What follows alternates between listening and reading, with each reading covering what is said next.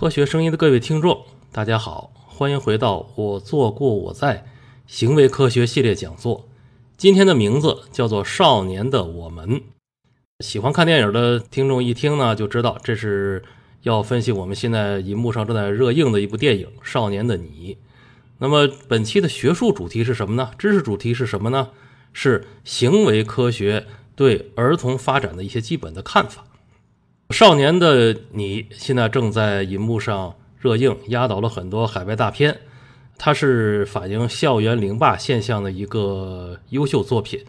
当然，去年还有一部《悲伤逆流成河》，拍的没有像现在这部那么好。那么，当然这两个也都是代表了，说明我们最近一段时间呢，校园凌霸现象成为人们关注的一个热点。但是呢，实际上这个现象啊。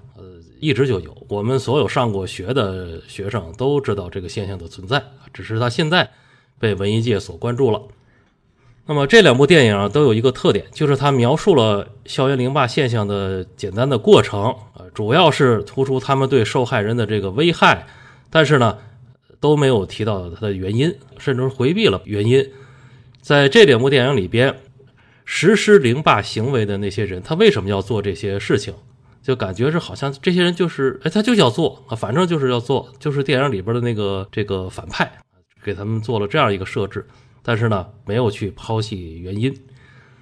那么在《少年的你》中间呢，只有一些个片段的对话呀，提到了这个原因。那么有一段是老警察，其中一个老警察对年轻警察，他们在吃饭的时候，他就问年轻警察说：“你当年上学的时候，你欺负过人没有？”年轻警察说：“我没欺负过人呢，啊，那你就是被欺负过吧？”这个话的意思就是说，这这这都是普遍现象，不是被欺负就是欺负别人，小孩嘛。啊，年轻警察在他办案的时候，对这几个学生也说过类似的话，说你们啊，就是撑过这段时间，你过去了就就过去了，这都是这普遍现象。女主人公陈念自己还说过，她就解释自己为什么在凌霸现象面前一直就保持一种忍让的态度。他说：“我就是想撑过高考啊，高考完了之后，我们就成为成年人了，我们就拥有成年人的什么什么权利了，我们就远离这个凌霸现象了。”这些话都在暗示，就是校园凌霸其实是一个普遍存在的现象，是不是呢？我们看另外一个作品，这个作品是一个经典文学作品，一九八二年诺贝尔文学奖授予了英国作家戈尔丁的小说《蝇王》。这《蝇王》讲了这么一个故事，就是二战中间。有一所英国学校啊，师生一起就坐着运输机转移，结果飞机出事故了，迫降到一个海岛上。特别巧，所有的成年人都遇难了，就剩孩子们。孩子们多大呢？差不多相当于我们初中生的这些年纪，而且全部都是男孩。这些男孩一看没有大人管着，这就就就疯了。呃，拉帮结派，然后你争我斗，围着虐待谁谁谁。其中有个别孩子形象是正面的、善良的，大部分都是邪恶的嘴脸。一直到最后，他们就是打死了人了。然后呢，这个问题怎么解决呢？突然间发现有成年人上岛了，这些孩子们立刻就老实。哎，这个作品呢，他在发表或者获奖以后呢，很多文学评论家就评论这个戈尔丁要写这为什么要写这么一个作品。大部分人都认为它是隐喻啊，他说这个用孩子的世界来隐喻成年人的什么什么呃现象，哪个孩子代表哪类成年人，哪个孩子代表哪类成年人，这就是一般文学评论家的一些个想法。但是戈尔丁本人是什么呢？他做的就是公立学校的教师。他说我这个教孩子们中间这些男男生之间这个互相欺负，那都是拉帮结派，这天天的这是日常行为啊。也就是说，这个作者本人可能都没有想到那么高深的这个利益，他就是要写他真正看到的现象。另外，还有一类电影，这类电影的始祖啊，是一九五六年美国好莱坞拍摄的一个片子，名字叫《坏种》（Bad Child）。坏种里边有一个八岁女孩，看起来阳光灿烂，然后见着大人就说好话，但是呢，她为了自己的目的，她杀过人，杀过两三个人。那么这个片子呢，在当时就引起了一个风潮，拿过奥斯卡奖的几个提名。那么后来就从此就开始了一个一个电影类型，叫做什么恶童片啊，其中有有伊甸湖、孤儿院、玉米田的孩子，包括我们中国的这个《唐人街探案一》，都是《唐人街探案一》里边最后那个这些局都是一个小小女孩设置的。恶童片，就是最终这里边是一些小孩利用成年人疏于防范的这么一个心理，成年人对孩子不戒备，利用这样一个心理实施犯罪。那么后来这些个电影呢，他们对儿童犯罪的探究啊，都没有超过这个一九五六年的这个坏种。二零一八年坏种翻拍了，新的故事也完全没有超过那个老故事对这个问题的剖析。为什么呢？老故事很认真的去探究这个为什么小女孩为什么那么坏。其中呢，一开始有一设置了这个女房东，这老太太是爱好精神分析，没事就把这个女眷们大伙召集到一块儿，给大伙搞精神分析。但是她是最受孩子骗的，这个八岁女孩一直就在欺骗她，她就没看出来。电影里大部分人都持这个行为主义观点，就是都是后天原因啊，只要你给足够的爱。你是一个中产阶级家庭，道德比较高尚，有同情心，你天天爱这个孩子，这个孩子将来就就不会办坏事儿。但是其中呢，他设置了一个犯罪学家，这个犯罪学家就认为这世界上有一些孩子是遗传的，就是他就坏。然后呢，这个他还有一些案例，是他调查过一些什么系列杀人案等等的，说那些人都是从十岁开始就犯罪了，呃，以前没被发现，到了他成年以后，突然发现哦，他原来已经。干过这么多坏事了，然后呢，在电影里边给这个八岁女孩设置了一个邪恶的外婆。这个外婆从小杀人，杀谁呢？杀自己家的人。她为了争夺财产，把自己家的人基本上都杀尽，杀尽了，就剩下自己的女儿，也就是这个小坏种的母亲。这个母亲当时呢就被一个作家收养了，然后在一个很好的家庭里长大，但是她一直有一个。当年这个家庭里边有暴力的这么一个印象，后来证实了哦，她是抱养的，那么这就暗示这个小女孩隔代遗传了一种犯罪的基因。当然，这个最后这个故事本身啊，电影本身没有下结论，就是把各种围绕着这个小女孩为什么犯罪的这个原因的探讨都列出来之后，最后电影没有下结论，但是他确实是做了一些深入的一些一些个探讨。这大伙儿呢，呃，有时间可以看一看。那么，行为科学研究过没研究过这个问题呢？一直在研究。首先呢，就是对儿童自我中心状态的研究。什么叫自我中心状态呢？就是小孩一生下来，他是分不清主观和客观的，他也能看见外界，但是他分不清里边有什么东西啊。比如说，小孩对母亲面孔的感受，大概是一个月才开始，呃，有的晚到三个月。那么小孩的时候就是想哭就哭啊，想饿了就哭，呃，冷了也哭，呃，不考虑任何周围环境的因素，直到十八个月左右，小孩才能够把主观和客观分开。哦，我周围还有一个客观世界，桌子是硬的，我不能磕；床是软的，我可以躺。小孩到十八个月左右才能够意识到，去跟随客观世界的一些个规律去调整自己的行为。那么到七岁以前，儿童基本上。不能理解他人的这个意义，就是我想干什么就干什么，我不知道别人要要干什么。七岁以后才逐渐逐渐意识到，哦，这个别人想法也很重要，我跟别人是平等的，我得去考虑和别人的关系，这些都是七岁以后的事情。那么，美国心理学家、儿童心理学家科尔伯格，他的专门研究儿童道德发展问题，把人的道德发展立了几个阶段。那么几岁到几岁是一个阶段，或者什么什么是到是一个到了是一个阶段，那么他就认为，在儿童早期刚开始有道德行为的时候，基本上是一个避险行为，就是说，哎，我意识到大人喜欢听这样的话，我就去说；我意识到我一做这种事，大人就就就就骂我，就打屁股，我就我就不说，啊就不做。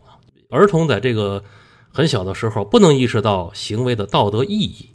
啊，只是说我处理一些个眼前的一些个这个事情，啊，比如说这个在七岁以前，五到七岁的时候，儿童普遍有一个说谎年纪，这个年纪的小孩就说瞎话。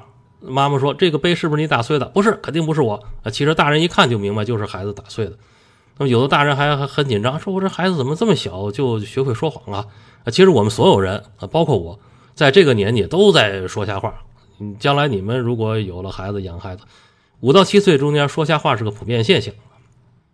那么在这几个坏种片里边，一般都在拍什么？就是这些孩子们缺乏同情心，大人很有同情心，呃，看到别人呃受到伤害可怜，尤其是同情这些个孩子，同情电影里边这些坏孩子啊。不知道他们很邪恶。那么小孩没有。那么这个同情心在心理学上，在行为科叫共情能力。这种能力的前提是一个人自己先有某种负面的体验，比如说自己挨打了、挨骂了，呃，或者是长大了以后失学了、失业了等等，自己先有某种事情的负面体验，然后才能去跟人共情。如果你完全自己都没经历过，你就不会不会在某一方面和别人产生共情。当然，这个共情能力也不是一个抽象的东西，它本身是有生理基础的。啊，九十年代。意大利心理学家最先发现了这个镜像神经元啊，这就是人类产生共情能力的这个基础啊。但是它这个前提就是说，你一定要有自己先有负面体验，才能够对别人产生共情。那么这也就是说，人是不断的产生积累负面体验的。你活的时间越久，你遭受的打击越多，受的挫折越多，那么你共情能力就越大。孩子恰恰是没有这么多的体验。还有一种呢，就是对攻击行为的研究。攻攻击行为是什么呢？就是人在行为在受挫的时候，会产立刻产生攻击情绪。呃，甚甚至于说，我们走到路上，哪怕被石头绊一跤，你当时你心里肯定生升起一股火。但但对石头也没有办法，所以就就过去了。但是那那一瞬间的体验是有的。这是人类继承的动物的这个遗传的心理，在我们还是动物的祖先还是动物的时候。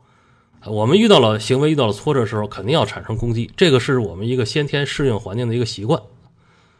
那么有凌霸现象的这个孩子，他们基本上在学校里普遍受挫折，没有说好学生，说清华北大的苗子，经常考试得第一，他然后他还凌霸自己的同学，这个基本上没有这种现象，都是在学校里边学习成绩不好的，他要通过欺负其他的孩子，他找回场子。也就是说，像我们这个少年的你这样的电影里边，陈念是个好学生，成绩高，然后那几个学生就复读，呃，过过来去去欺负他，找一找平衡，这是一个对攻击行为的研究。那么，人类什么时候攻击行为最强烈？从行为科学的角度，这个角度跟一般人不一样。行为科学角度认为，人在儿童青少年时期攻击行为是最多的，就按频率来讲是最多的。那么为什么成年人就不是太这么这么看呢？因为儿童青少年的攻击行为极少针对成年人，他们知道自己整不过成年人。一个小男孩，你再力气再大，成年女人一一巴掌就把他打倒了。他们知道自己跟对付不了成年人，所以他们基本上要欺负比自己更小的孩子。你比如说像那个英国有两个男孩，这九十年代的呃一个著名的案件，这个两个男孩都十岁。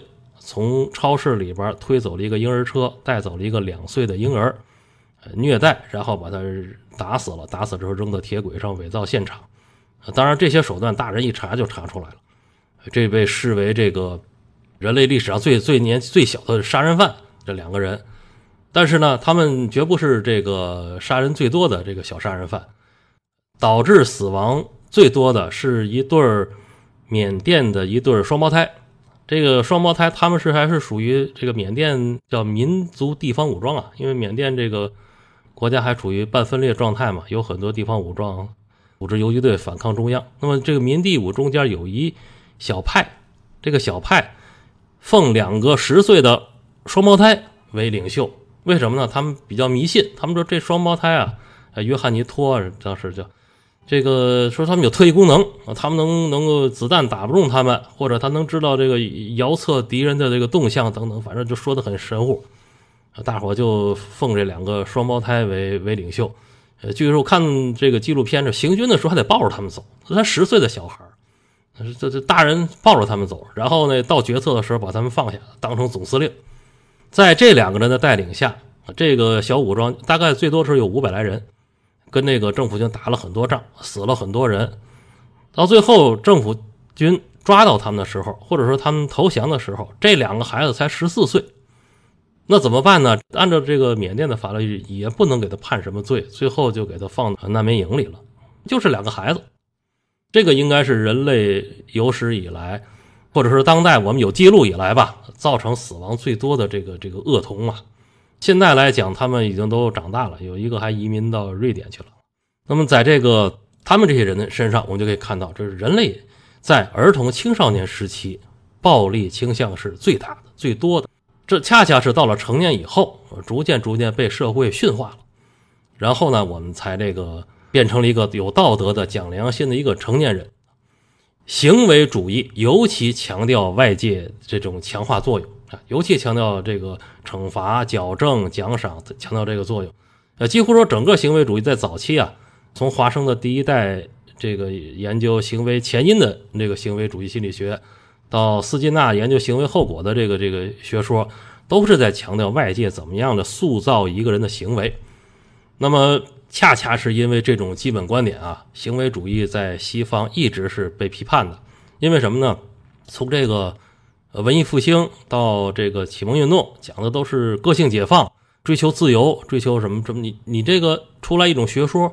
讲社会应该对小孩进行教育、进行训练，这些东西一下子在西方来讲啊，就是跟他们主流的价值观都是有冲突的。所以说，这个反映行为主义的电影，基本上他们都是大反派。这个我们以前讲座里就说过了。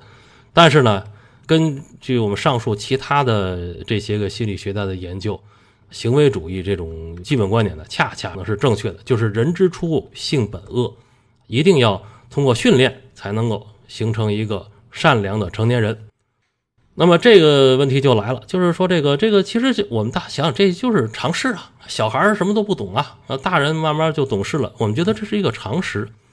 那为什么我们现在好像对这个儿童的暴力、儿童的犯罪就感觉到非常的奇怪？很多这个媒体或者是大人的表态就说这这些是孩子呀，呃，为什么他们干这么多坏事呢？啊，这这或者是这个。呃，他们是孩子呀，不要去惩罚他们，不要去去怎么怎么样啊。我现在这种观念是怎么来的？我们说这个在中世纪的时候，当时对儿童的这个年龄限定是非常小的。罗马法规定儿童就是七岁以下叫儿童，再大了都是按成年人去去处理。你这犯了事儿了，就按成年人去判。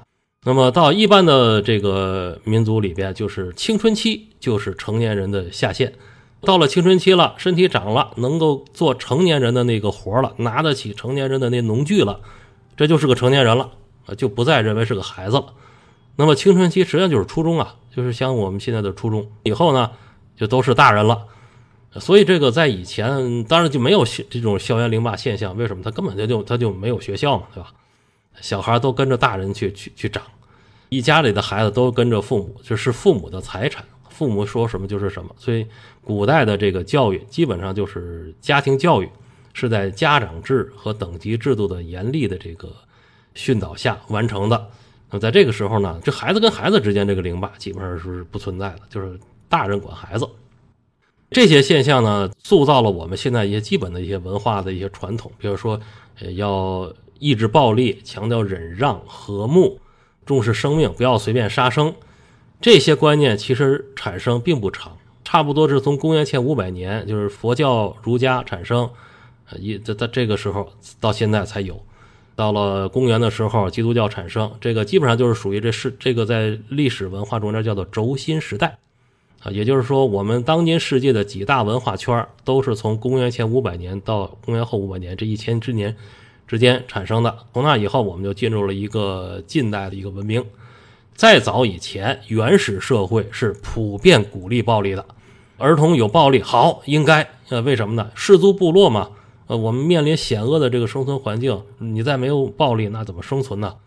所以说，原始社会都是鼓励暴力，鼓励血族复仇嘛。我们在这个东南亚一些地方，呃，他们一直到十八世纪，他们有些民族还有这种规定，就是说你这个男孩子长大了要结婚，你就到敌对部落里边，你列一个人头，你就回来。这所以在当时，暴力是是是被鼓励的。那么人类开始抑制暴力，讲究从道德上抑制暴力，只有两千年左右的时间。然后到了近代，也就是说这个启蒙运动那个时代，那么卢梭当时写了一本书叫《艾米尔》，他提出了一种自然主义教育观，就是说这小孩啊都是好的，人生下来天性就是就是善良的。如果这个小孩长大了做坏事，都是被社会给教唆坏了。从他那开始就形成了一种自然主义这个儿童观，就是人之初性本善，所有的问题都是社会带来的。后来当然是不断有人去丰富这样一种观点，那么一直就延续到今天，我们就形成了一种哈几乎就是卢梭的这种观点就占了一个压倒性的优势啊！我们就认为小孩都是好的，有什么事情我们要问一问社会，是有什么不良的东西渗透过来了等等。但是我们看看这些电影，再看看再想想我们现实的生活，再学习一下心理学家、行为科学家的研究，我们会发现这不是真相。卢梭说的其实是一个他自己的一个空想。并不是真相。我们生下来都是一些很邪恶的半野兽的这么样一种生命，是社会的后天的训练，才让我们拥有了道德。这就是我们今天这个讲座的主题。好，谢谢大家的收听。